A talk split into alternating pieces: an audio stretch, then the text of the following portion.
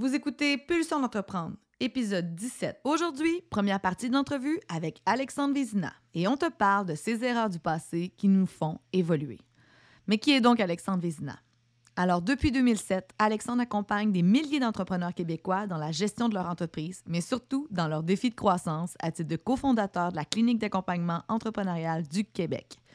Conférencier et auteur avec maintenant huit livres à son actif, dont son tout dernier, marqué au fer rouge, Alexandre a une méchante bonne idée de ce que les entrepreneurs, petits et grands, doivent affronter au quotidien. Si tu n'as pas encore découvert que ton passé, ton histoire et tes expériences peuvent te servir dans ton prochain projet, laisse Alexandre te proposer sa vision et te démontrer à quel point il est important pour toi de comprendre comment ça t'a impacté positivement. Bonne écoute en compagnie d'Alexandre.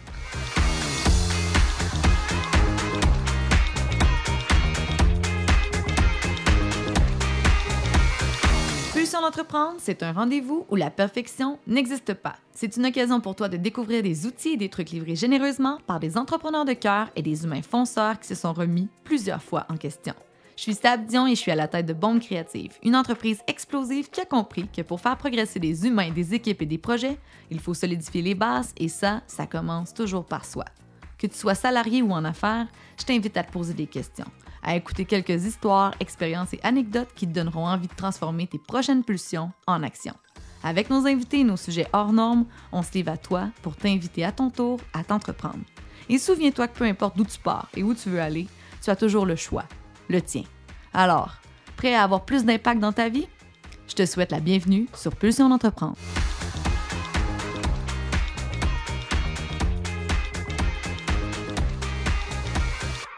Alexandre Vizina, merci sincèrement d'avoir accepté l'invitation pour Pulsion d'entreprendre. Toi qui es impliqué professionnellement et personnellement dans plusieurs causes liées au monde des affaires au Québec, merci d'être là, de prendre du temps avec nous ce matin. Ça fait plaisir, Sabrina et Claudie. Aujourd'hui, on va faire un gros plongeon dans le thème du passé entrepreneurial.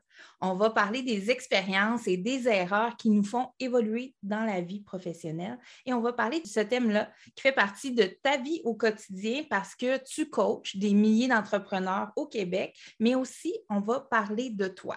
On va plonger tête première dans ton histoire à toi. Et pour les gens qui te découvrent et qui n'ont aucune idée euh, de qui est Alexandre Vizina, peux-tu nous partager un résumé de ton parcours professionnel, de ton histoire jusqu'à maintenant? Un résumé, parfait. Euh, rapidement, lorsque j'étais jeune, je ne savais pas ce que je voulais faire dans la vie, mais je savais que j'avais une facilité d'apprendre des choses. Qu'au fur et à mesure, je me suis découvert quand même un, intérêt pour le monde des affaires, mais pas un intérêt pour travailler dans les grandes entreprises. j'ai fait un bac en administration des affaires, puis je travaillais aussi en lien, toujours en lien avec, ben, pas en lien, mais avec un souci d'optimisation, d'amélioration des choses. Puis au fur et à mesure de, ma, pas ma carrière, mais de, mes formations que j'ai faites, mais je me suis orienté plus justement dans ce domaine-là. Donc, je suis allé travailler ensuite au Nouveau-Brunswick euh, en process improvement, donc en amélioration continue, là-bas pour une entreprise forestière, imagine-toi, euh, dans le bois avec mes câbles d'acier, à optimiser les opérations forestières, optimiser le transport, optimiser les scieries, parce qu'on transformait le bois là-bas. Puis ça a été vraiment une belle expérience justement d'optimisation, de comprendre dans la vraie vie comment ça se passe au niveau des opérations. Puis après ça, je suis revenu au Québec dans le domaine du développement économique, euh, que je me suis impliqué euh, comme conseiller. Ensuite de ça, j'ai commencé à donner de la formation en pré-démarrage d'entreprise, en gestion d'entreprise. Puis j'étais un des plus jeunes au Québec à faire ça à l'époque, puis à coordonner toutes les activités. Mais c'était tout le temps dans un souci d'optimisation puis dans tout ce que j'ai fait dans ma carrière euh, jusqu'à maintenant, le souci que j'avais toujours était le suivant, me mettre à la porte. Donc, je voulais toujours me mettre à la porte de mon propre poste ou de ma propre organisation dans laquelle je travaillais pour plus être indispensable et pour pouvoir faire d'autres choses. Fait que de fil en aiguille, tant qu'à aider les gens à démarrer, à gérer leur entreprise, mais c'est sûr que on, sait c'est quoi, hein? la piqûre nous prend éventuellement commence à avoir de l'argent un peu plus, on décide de jouer au dragon, investir dans une entreprise, investir dans une autre entreprise. Puis, on parlait d'erreurs tantôt, des erreurs, on en fait plein, c'est certain. Puis il y a une entreprise dans mon parcours qui a été quand même euh, un peu, un, peu euh, on peut dire un échec, mais un grand apprentissage aussi.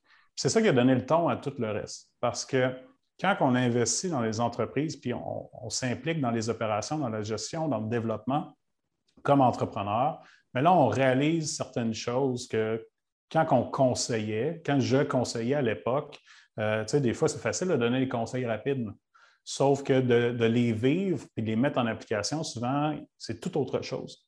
Fait que de fil en aiguille, en comprenant ces nuances-là, ben, ça fait de moi aussi un meilleur accompagnateur. Et de fil en aiguille, ben, j'ai été amené à donner quelques conférences au début, d'en donner un peu plus, de donner de la formation, puis j'étais tanné de répéter tout le temps les mêmes choses en conférence et en formation. Puis ça a donné lieu à mon premier livre que j'ai écrit en 2016, qui va être comme euh, Enfin les vraies affaires. Et l'idée, c'est justement, je me faisais tout le temps poser le même genre de questions. Fait que j'ai écrit le livre en répondant à ces questions-là. Puis de fil en aiguille, avec les succès du premier livre, ben, j'en ai écrit plusieurs. Je suis rendu à mon septième livre pour entrepreneurs qui, qui sort prochainement mais je ne le dis pas trop fort, mais j'ai écrit un huitième livre qui est sur le marché, qui est plus un livre de développement personnel aussi, qui est très peu connu parce que je n'ai jamais misé là-dessus, vu que moi, j'ai une carrière comme entrepreneur, fait que je mise beaucoup sur le côté entrepreneur. Donc, mais oh! toujours dans un souci de partager les notions, partager des trucs, des astuces concrètes pour les très petites entreprises. Les grandes entreprises, ça ne m'a jamais motivé, ça ne m'a jamais intéressé avec la politique qui vient avec. Donc, les petites entreprises que souvent je considère comme les oubliés, les négligés du système, parce qu'on les aide à démarrer, mais après ça, dans, la continuité, dans le développement, sont souvent laissés à eux-mêmes. Puis vous le savez, on est souvent des, entrepreneurs plus artisans, qu'on a une expertise, un métier, mais éventuellement, il faut évoluer pour devenir plus un entrepreneur gestionnaire avec une vision beaucoup plus claire, des actions en cohérence ça prend un groupe de support, ça prend de l'aide, ça prend de l'accompagnement pour ça. Ça prend tout un réseau et ça prend aussi du développement personnel. il y a beaucoup de gens qui ne sont pas entrepreneurs qui nous écoutent. Hein. donc, euh, ça peut être euh, peut-être une, première, euh, une première tentative, une ouverture certainement pour, pour pouvoir faire un petit plongeon introspectif. On a bien hâte de voir ce que tu nous réserves. Moi, j'ai entendu le mot erreur quelques fois depuis le début de l'épisode, puis j'aimerais justement par toutes tes implications, ta, familiarité avec euh, ces erreurs-là que nos entrepreneurs font, est-ce qu'on peut déjà désamorcer le côté négatif lié avec le mot erreur pour que l'épisode roule bien? Dans le fond, euh, souvent les gens vont dire qu'il n'y a pas d'erreur, il y a juste des apprentissages. Toi, personnellement, Alexandre, qu'est-ce que tu considères comme une erreur? Y a-t-il des critères spécifiques ou des dénominateurs communs à considérer selon toi? Une erreur, pour moi, euh, tu as raison de dire que ce n'est pas un échec, c'est vraiment un apprentissage, ça c'est clair. Toutefois, sur le coup, lorsqu'on fait une erreur, je ne parle pas d'oublier d'envoyer une pièce jointe à un courriel, ce n'est pas une erreur pour moi. C'est une négligence, mais ce n'est pas une erreur. Une erreur dans le domaine des affaires, il y a un impact majeur. Pour moi, quand on parle de critères, quand on parle d'impact majeur, il y a un impact financier et ou humain rattaché à ça qui, nous, euh, qui nous retarde un peu à court terme. Parce que les, erreurs sont nécessaires, puis à tous les jours. Je ne connais pas beaucoup d'entrepreneurs qui ne font pas des erreurs à tous les jours. Ce qui est important, c'est qu'à la fin de la semaine, tu aies, retenu des leçons, tu aies appris des leçons de ces euh, erreurs-là, d'où les, apprentissages. Sinon, ça ne sert absolument à rien. Donc, il faut toujours chercher à trouver le côté positif des erreurs qu'on fait, soit en mettant en place un, processus pour éviter que les erreurs se reproduisent, euh, des fois de, prendre un, temps d'arrêt aussi. Puis euh, tu, vas le voir, Sabrina, dans, mon nouveau livre, marqué au fer rouge, il y a des tonnes d'erreurs là-dedans qui ont été faites par plusieurs entrepreneurs qui ont laissé des, des traces, des marques profondes, des traumatismes pour certains, avec une douleur qui est encore vive. Donc, pourquoi je te parle de ça? il y a des erreurs qui laissent des traces indélébiles, puis il y a des erreurs qui font juste comme un, léger apprentissage. Donc, je ne veux pas minimiser, mais de temps en temps, on reçoit plus des coups de deux par quatre à cause de nous autres, d'une erreur qu'on a faite. On se relève, on passe à autre chose, puis on, s'organise pour plus que ça se reproduise. Des fois, il y a des erreurs majeures qui peuvent déstabiliser, voire euh, mettre en faillite complètement une entreprise. Mais dans tous les cas, chacune des erreurs, ça prend une certaine humilité de la part de l'entrepreneur, de la part de l'individu, qui a fait l'erreur pour faire une introspection, évaluer ce qui s'est passé, voir qu'est-ce qui aurait pu être fait autrement pour que si la situation doit se reproduire, ben, qu'on agisse ou qu'on réagisse autrement à l'avenir. C'est ça qui est essentiel. Donc, c'est de tirer des leçons, tirer des apprentissages de ces erreurs. Puis, quand on parle d'erreur, moi, il y a une mini astuce que je dis aux gens, c'est de, à tous les jours, prendre, peu importe, un support numérique ou euh, un cahier de notes, peu importe, puis de marquer dans la journée quel, élément, quelle erreur ils ont fait qui est un peu plus majeur. Ensuite, quel élément vraiment positif qu'ils ont fait, donc ils sont fiers dans la journée. Puis après ça, d'énumérer finalement euh, qu'est-ce qu'ils retiennent de ça. Puis pour l'erreur, comment faire pour l'éviter à l'avenir? Il y en a qui vont le faire toutes les semaines, il y en a à tous les jours, il y en a à tous les mois, à tous les ans, peu importe. Mais souvent, cette introspection-là nous permet d'évoluer comme entrepreneur. C'est hmm. un super bon truc, puis pas juste pour les entrepreneurs, je pense aussi pour n'importe qui qui veut s'améliorer dans la vie. Puis je pense que c'est le cas de nos auditeurs. Ça s'appelle Puission d'entreprendre, c'est des gens qui veulent s'entreprendre. Donc, super bon truc. Moi aussi, j'en ai un petit cahier comme ça pour la petite anecdote et ça m'apporte à tous les jours. Et là, je fais du pouce parce que tu l'as nommé à deux reprises tu as lancé cette année Marqué au fer rouge, un de tes livres, un de tes huit livres. Et euh, dans ce livre-là, tu proposes 20 histoires de vrais qui viennent d'entrepreneurs d'ici, du Québec, dont celle, euh, entre autres, je vais en nommer quelques-uns, Bastien Poulain de l'entreprise 1642, François Charon, Vincent Thériault de Sur Mesure, euh, Christian Genet de Bouddha Station, et euh, même des Lisanne Doyon de chez Bouger Plus, c'est d'ailleurs une de nos clientes. On la salue. Salut Lisanne. De plein d'autres entrepreneurs de cœur. Hein. Ils ont vraiment tout ça en commun.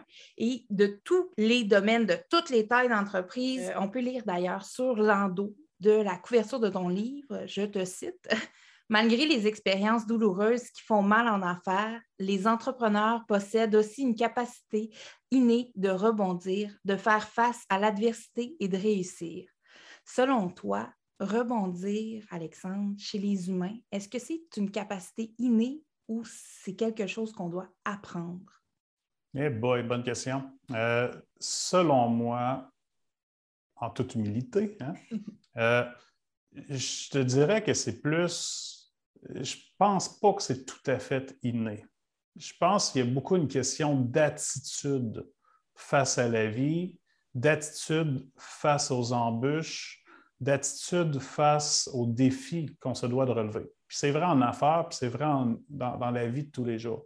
Si on pense en affaires, un coup dur, un contrat, la pandémie pour certaines entreprises, bien, justement, c'est là qu'on voit, puis souvent ce que je dis, c'est dans l'adversité qu'on voit le vrai visage des gens. Hein? Donc, c'est là qu'on voit ceux qui vont se retrousser les manches rapidement. Donc, d'être, de se sentir mal, d'être paniqué pendant une brève période de temps, c'est normal à chaque fois qu'on vit un coup dur. Toutefois, mais justement, il y, a, une catégorie d'individus qui vont se retrousser les manches, qui vont se relever les manches, puis qui vont passer à l'action pour se sortir du pétrin ou de faire les choses autrement. Puis il y en a d'autres qui vont plus tomber dans un cercle, un cercle négatif de, de victimite aiguë jusqu'à un certain point. Donc, ceux qui sont dans une attitude de victimite, de victime, ben, eux autres, c'est dur de rebondir. Puis souvent, ça va être long avant qu'ils rebondissent. Puis on le sait, ce n'est pas tout le monde qui est capable de rebondir non plus. Mais je crois quand même fortement qu'avec un groupe de support, avec des gens autour de soi, euh, presque tout le monde a la capacité de rebondir. C'est juste, est-ce que c'est inné ou non? Très bonne question, je ne sais pas. Je pense plus c'est une question peut-être de personnalité puis d'attitude aussi des gens.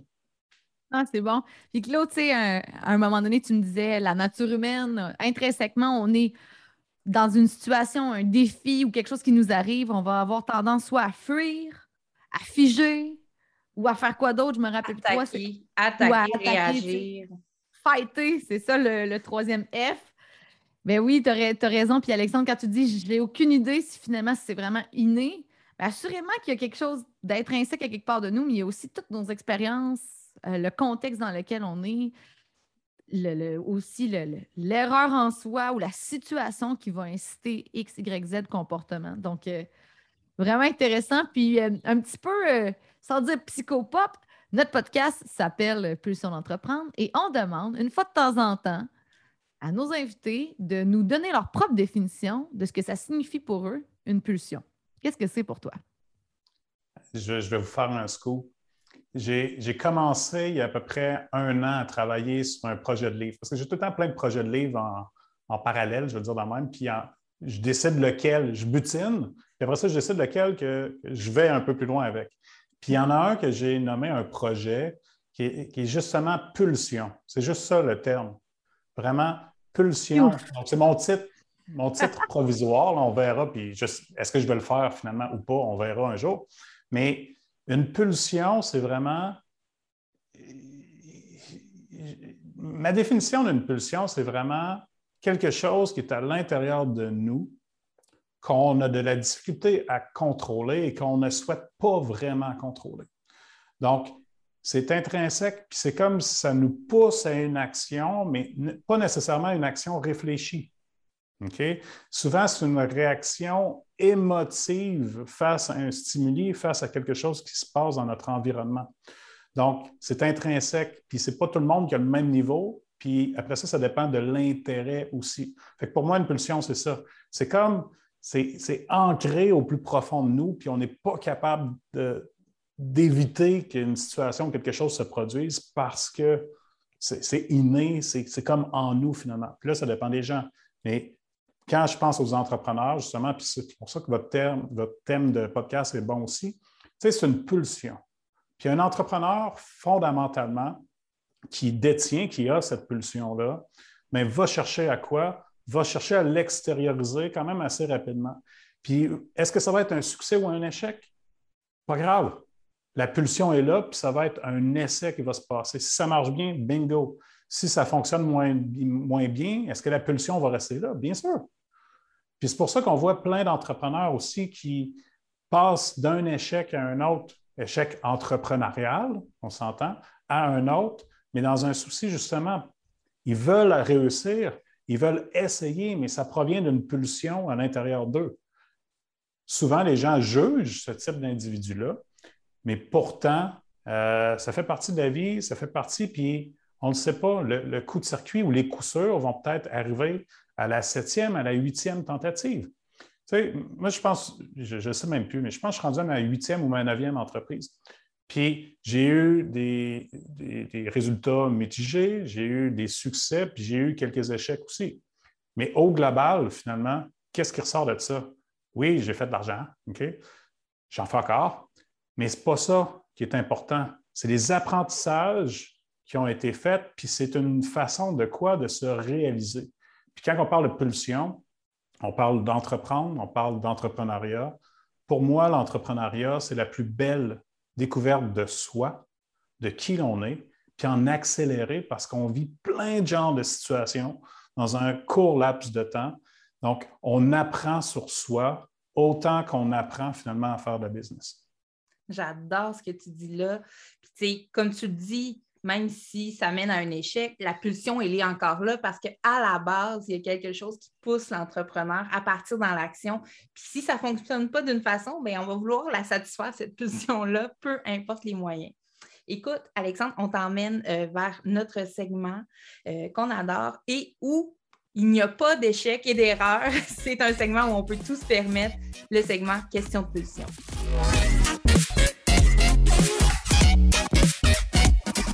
Question pulsion, c'est un segment dédié à la nature humaine dans toute sa splendeur et son imperfection. Si tu penses que notre vie drive nous a été offerte sur un plateau d'argent, ouvre bien tes oreilles car tu vas être surpris de découvrir notre passé. Le but du jeu, des questions en rafale sur des pulsions et des sujets hors normes qui nous ont marqués de près comme de loin. Le défi pour l'invité, être fidèle à soi-même et répondre le plus authentiquement possible. Question de pulsion, version pro. Alors, première question pour toi, Alexandre. Quand tu manques de temps, qu'est-ce qui prend le bord en premier dans ta journée? Tout. puis je suis très sérieux. Quand que je manque de temps, puis je, le dis souvent, si j'ai trop de choses à faire, puis tout part à gauche puis à droite, habituellement, ce que je fais, c'est j'arrête tout. OK? Puis j'ai. Bon, si je travaille à partir de mon bureau, j'ai tout le temps une guitare qui traîne proche de moi. Je prends ma guitare, joue 3, 4, 5 minutes, juste pour me, me, recentrer sur moi, canaliser un peu mes énergies. Des fois, je vais aller faire une sieste. C'est comme contre-intuitif. Mais je vais aller faire une sieste 10-15 minutes, justement, juste pour refocuser, recanaliser. Puis là, après ça, dire OK, là, je vais dans l'action. Puis ça vient clarifier un peu qu'est-ce que je dois faire, mes priorités, même si théoriquement, je le sais. Puis pas juste théoriquement, je sais qu'est-ce que je dois faire, mais c'est comme si, là, tu vois la montagne, puis pour dégonfler un peu cette montagne-là, je fais d'autres choses pour après ça revenir avec une énergie renouvelée, un focus différent pour accomplir ce que je dois faire. Mm-hmm. En affaires, à quand remonte la dernière fois où tu as pris un risque? euh, je dirais à toutes les semaines. non, mais je n'ai pas de, bonne réponse parce que moi, dans, ma façon de voir la, business, j'ai besoin d'être dans des situations inconfortables, je vais dire comme ça, pour vraiment aller chercher le meilleur de moi. Il ne faut pas que je sois trop confortable, il ne faut pas que je sois les deux pieds sur le pouf. D'où, ce n'est pas pour rien que j'écris des livres à tous les, euh, les ans non plus. Donc, l'idée, c'est quand je commence à avoir trop de temps, mais ben, ce n'est pas normal. Fait faut que je crée un déséquilibre. Des fois, ça peut être un déséquilibre financier pour euh, ressortir avec des couteaux dans les dents pour dire OK, il faut que je génère de l'argent, il faut que je génère des ventes. Bon. ça, ça arrive. Mais des fois, c'est un investissement supplémentaire qui peut être des fois considéré comme du luxe, mais dans un autre sens, c'est pour pouvoir pousser puis redévelopper certaines choses. Sinon, des fois, c'est des décisions euh, quand, je, quand, je, dis l'investissement, pas juste, ou du luxe, je ne parle, pas juste d'argent. Ça peut être dans des ressources, ça peut être dans d'autres choses, ça peut être dans des programmes de formation, peu importe. Mais pour finalement obliger, je veux dire comme ça, une évolution, puis éviter le statu quo. Hmm, j'adore ça. Écoute, si tu n'étais pas entrepreneur, puis que tu pouvais faire n'importe quel autre métier sur Terre, qu'est-ce que tu ferais? Aucune idée. Un entrepreneur né, le gars, c'est ça. oui, mais moi, j'étais mes, deux parents, c'est des professeurs. C'était des professeurs du primaire. moi, j'ai toujours dit que je ne serais jamais professeur à cause de ça. Finalement, c'est quasiment ça que je suis devenu, accompagner les entrepreneurs, leur montrer comment faire de la business, puis de développer, puis de la formation, les conférences, les livres. C'est une forme de, donner des cours, mais tu sais, c'est de transférer, transmettre des connaissances, euh, des compétences des fois, des connaissances. Euh, autre métier, euh, Probablement journaliste. Quelle est l'erreur professionnelle qui t'a coûté le plus cher en termes de temps, en argent ou même en énergie? Mon entreprise de transport. Ça m'a coûté des centaines de milliers de dollars. Puis je parle juste en, cash, parce qu'en investissement, c'est une, aventure qui a duré euh, quatre ans et demi, je pense. Puis au début, je devais être là juste quelques heures par semaine. Puis finalement, ça s'est transformé que j'ai dû mettre sur hold, sur pause, tout ce que je faisais d'autre pendant plusieurs mois, presque un an, pour me concentrer vraiment à temps plein dans cette entreprise-là sans me tirer aucun revenu non plus de, cette aventure-là durant cette période-là. Donc, tout était fait pour payer les employés, pour restructurer l'entreprise, pour investir dans les équipements, etc. pendant un an à peu près, j'ai eu aucun revenu euh, avec cette entreprise-là, puis je n'avais pas d'autres choses à côté parce que j'avais tout mis sur pause. outre l'argent d'investissement, il y a tout ce temps-là, toutes les répercussions financières de cette, décision-là. Euh, mais avec du recul, ça a été aussi le plus grand apprentissage, comme je le disais, qui a fait en sorte que je suis devenu beaucoup plus directif aussi dans ma façon de donner des conseils plus percutants pour dire mais arrête de niaiser. Ça, si tu fais ça, voici les répercussions, voici ce qui va se passer. Tu es dans le trouble financièrement, OK, time out. Voici tout ce que tu dois faire maintenant. Fait les conseils sont devenus beaucoup plus, ah, ben, encore plus appropriés puis à propos en raison de, cette expérience-là, des autres aussi, mais en, raison de cette expérience-là. Euh, mais ça m'a coûté cher pour apprendre. Et dernière question pour toi, Alexandre. Quel est ton meilleur souvenir de la dernière année? Au début de la pandémie, ben, mettons de la dernière année et demie, OK? Euh, En mars, mars, mars, quand la pandémie a débuté en mars 2020, euh, il a fallu que je retrousse les manches un peu, pas parce que notre entreprise est en péril, parce que nous autres, on a des contrats annuels. ça ne change rien pour, euh, pour nous, ça ne change rien pour mes autres entreprises non plus. Euh, puis finalement, à ce moment-là, on a beaucoup de partenaires qui sont des, organisations de développement économique, les CLD, les MRC, les SADC, etc. Puis la majorité d'entre eux étaient paralysés quand ça s'est passé. Puis rappelez-vous, en mars 2020, quand la pandémie a démarré, on ne savait pas trop comment ça allait se passer. Les gens étaient sur le hold, mais moi, j'étais déjà comme dans un mode OK, ça va pas bien, ça ira pas bien, puis vous n'êtes juste pas conscient finalement de tout ce qui va passer.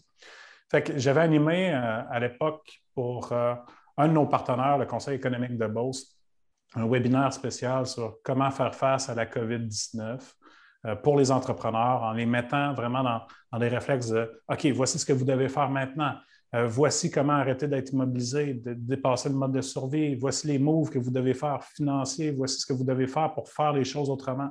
Fait que, au global, ça a été le, premier élément d'une série comme ça pour tous nos partenaires. C'est plus de 3000 entrepreneurs et conseillers en développement économique de la francophonie canadienne, pas juste au Québec, la francophonie canadienne qui ont participé à ce webinaire-là. Ça a été un marathon. Il y a des journées que j'en faisais 5, 6 dans la même journée, que je les enchaînais, les webinaires un après l'autre, parce que ce n'est pas juste une fois un webinaire, c'était une série qui s'est faite de mars à avril. Mais ça a été quand même un beau moment parce que, tu sais, tantôt on parlait de confort. C'est comme si j'étais dans mes chaussures confortables, mes pantoufles. Puis quand la pandémie a explosé, ça a fait OK, là, il faut que j'aide le plus de monde possible. ça a été comme une espèce de, de réveil spontané pour aider le plus de gens possible. C'est un beau moment. Euh, c'était exigeant, mais ça a été une belle, euh, un beau moment pour moi dans mon parcours professionnel. Écoute, tout ce que tu nous livres, c'est du bonbon. Puis sur le départ, dans ta première réponse, ça me vraiment, c'est venu me chercher, puis je pense à Vina aussi, là, euh, que tu disais quand ça ne va pas, tu arrêtes tout, puis tu prends le temps de prendre ta guitare. Tu vas faire une sieste, ça. Je trouve ça le fun, cette vision-là, parce qu'on est beaucoup là, dans notre société sur un mode de productivité. Puis de il faut être productif, puis dès que tu travailles, il faut que tu produises des affaires, puis tout ça. pour moi, c'est contre-productif. C'est pour ça que j'aime ça l'entendre de la bouche d'un entrepreneur. Tu sais, toi, personnellement, là, tu le fais pour quelle raison? moi, j'ai plusieurs mantras que j'ai développés euh, à la suite, pas juste d'expérience, mais à la suite d'interactions avec plusieurs mentors que j'ai eus. Puis un de mes premiers mentors, je me rappelle, quand je rentrais dans son bureau, il y avait une grosse phrase qui était marquée. C'était l'équivalent de travail plus intelligent, intelligemment, pas nécessairement plus fort. Fait que moi, ça, ça a toujours, d'où le côté amélioration continue, optimisation, donc de chercher à travailler mieux, mais pas travailler plus d'heures pas travailler plus fort. Fait que j'ai toujours, après ça, concentré mes heures de travail dans des cours, ben, des courtes périodes, entre parenthèses, courts et relatifs dépendamment des individus, bien sûr. Euh, mais moi, ça, ça, a toujours été de cette façon-là. Donc, de, de, courir comme une poule pas de tête ou de travailler à être le plus productif possible, c'est correct, mais il faut y réfléchir avant. Donc, moi, je suis plus de l'école d'éviter de réagir trop rapidement quand il se passe quelque chose, de prendre le pas de recul puis de dire OK, voici mon planning A, B, C.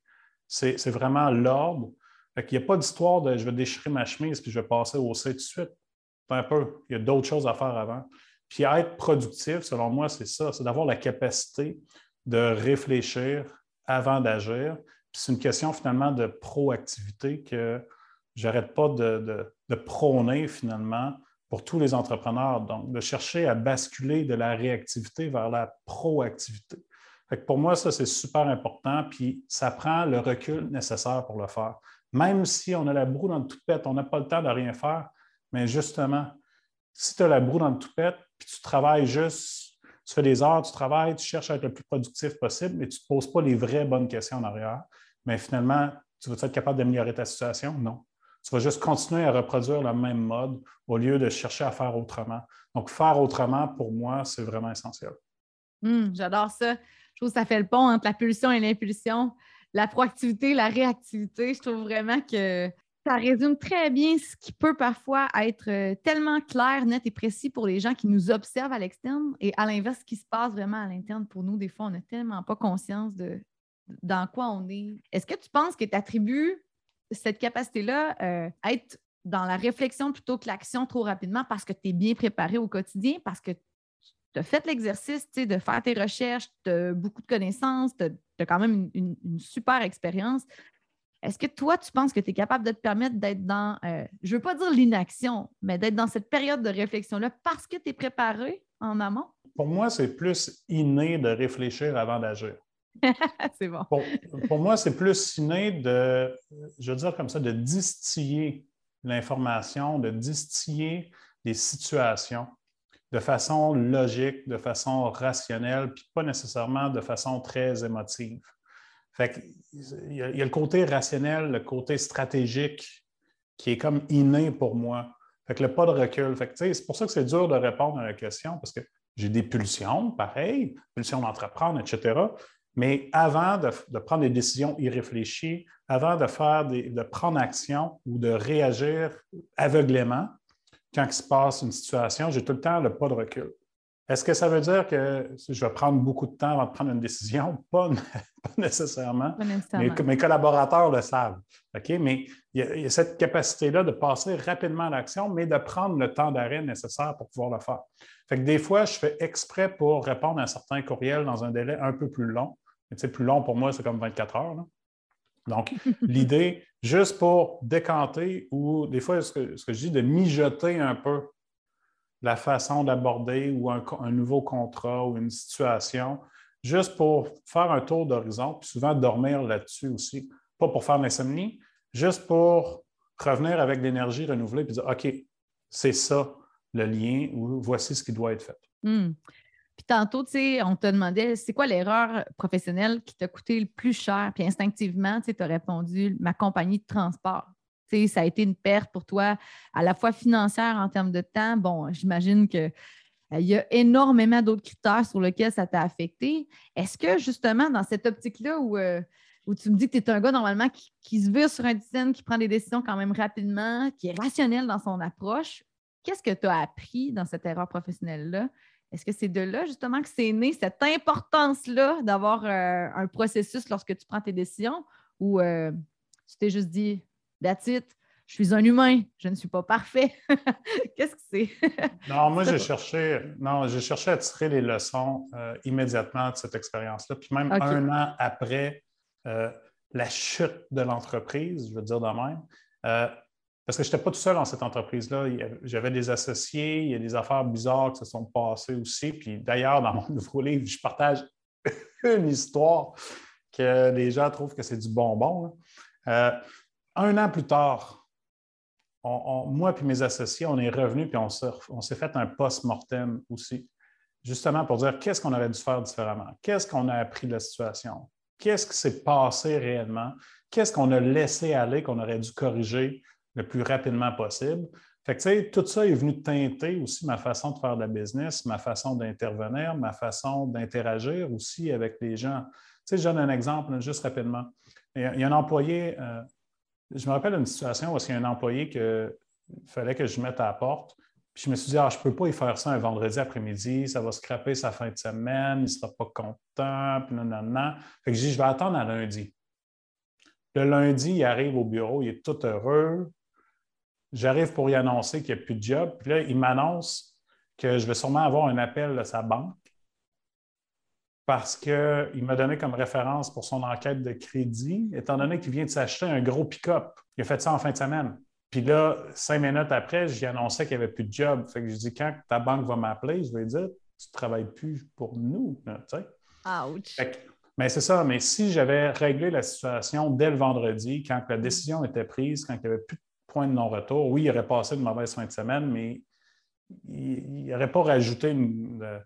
Il n'aurait pas changé de véhicule. Là, il venait de se rajouter une pression supplémentaire financière. à ce moment-là, je dis OK, quand il y a des choses, des décisions cruciales, des décisions importantes, pas des décisions importantes, mais des, des conversations cruciales qu'on doit avoir avec les gens, on n'attend pas. Là règle ça. J'adore vraiment tout ce que tu nous apportes depuis le début. Et pour ceux qui nous écoutent, pour les futurs entrepreneurs, tu sais, là, les gens là, qui sont salariés actuellement, qui nous écoutent et qui se questionnent bien, bien fort sur leur carrière, qui ont envie d'écouter leur pulsion, comme on parlait tantôt, ou encore les entrepreneurs qui parfois se font prendre au jeu de toujours écouter leur pulsion et qui sont trop impulsifs. As-tu un conseil, un truc ou une lecture à nous suggérer qui pourrait aider quelqu'un qui désire entreprendre un projet d'affaires? Euh, de se préparer.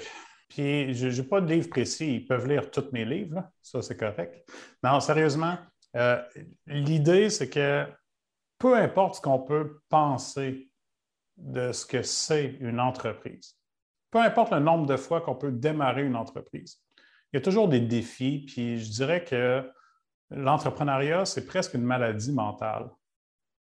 Ce que je veux dire par là, ce que je veux dire par là, c'est que on, est ambitieux, on a des objectifs qu'on souhaite atteindre, on a peut-être des lunettes roses aussi de temps en temps parce qu'on pense que des choses vont arriver plus vite. On part, mais, finalement, ça arrive jamais comme ce qu'on pense.